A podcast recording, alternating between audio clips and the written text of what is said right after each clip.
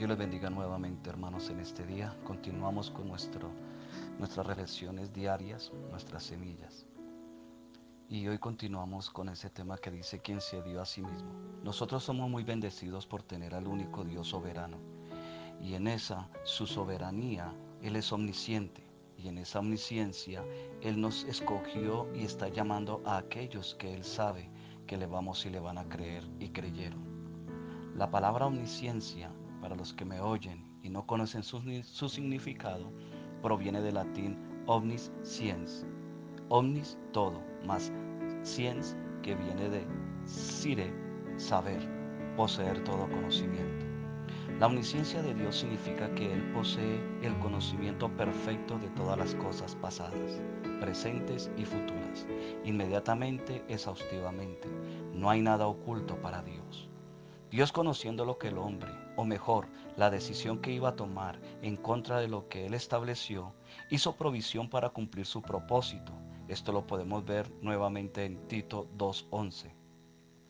Porque la gracia de Dios se ha manifestado para salvación a todos los hombres. Cuando Dios habla que a todos los hombres, Él ya sabe quiénes le van a creer.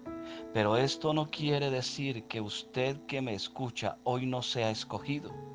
Por lo contrario, Dios quiere que todos procedamos o tomemos la decisión de creerle y aceptarle como nuestro libertador de la muerte eterna.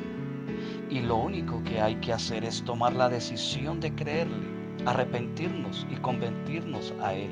Eso de convertirnos es cambio de vida, pero solo podemos hacerlo con el gobierno de Cristo y su Espíritu Santo morando en cada uno de nosotros. Porque el Espíritu Santo nos enseña y lo podemos ver en la escritura, la palabra de Dios. La Biblia dice, Tito 2.12, enseñándonos que renunciando a la impiedad y a los deseos mundanos, vivamos en este siglo sobria, justa y piadosamente.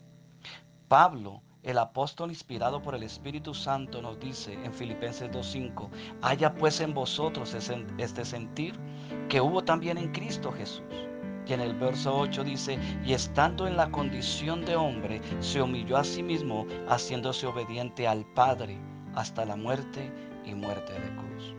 El Señor Jesucristo, quien se dio a sí mismo, ese Dios precioso, esa, esa parte de la Trinidad preciosa, se despojó de todo su esplendor y su gloria para que hoy el ser humano pueda y tenga esa entrada al trono de la gracia o lo que nosotros llamamos hoy en día, porque lo dice la Biblia, la salvación. Porque la, gracia de Dios se ha manifestado para salvación a todos los hombres. Esa gracia es Cristo. Esa gracia es Cristo Jesús. Jesús que vino y tomó forma de hombre y murió en la cruz del Calvario por nosotros. En esa omnisciencia de Dios, Él sabía que usted y yo le íbamos a creer, como también Él sabía que hay hombres y mujeres que no le van a creer. Pero Dios en ese amor, en esa justicia maravillosa de Dios, acuérdense la justicia que es misericordia, bondad, amor. Él manifestó esa obra, la hizo visible a través de Jesús, a través de su Hijo, en el cual tuvo complacencia. Por eso el apóstol Pablo, inspirado por el Espíritu Santo, nos dice, haya pues en vosotros este sentir que hubo también en Cristo Jesús, ese sentir de obedecer al Padre, ese sentir o ese deseo y ese anhelo de obedecer lo que Dios ha dicho. Eso es lo que Dios quiere en estos tiempos, en esta generación y en medio de estas dificultades, en medio de esta adversidad que estamos viviendo. Él quiere que nosotros aprendamos, que nos despojemos de todo aquello que nos acecha, de todo pecado, de todo lo que va en contra de Dios, de todo pensamiento de maldad y irnos realmente humillados delante de la presencia de Dios, humillados delante de ese Dios grande, el cual dio su vida. Él no escatimó aferrarse a ser como ese Dios grande que Él es, sino que tomó forma de hombre, se humilló hasta lo sumo.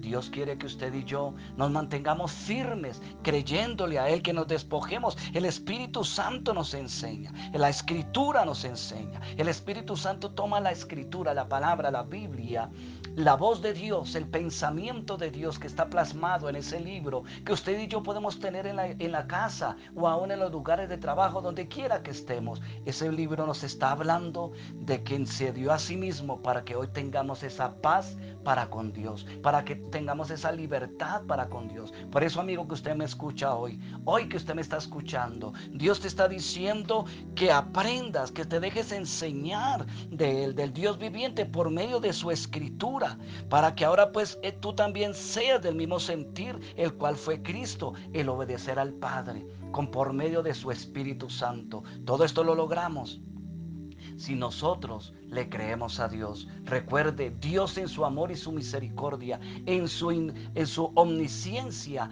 Él ya conocía que usted que me está oyendo hoy, querido amigo, puede creerle, puede conocerle si toma usted la decisión hoy.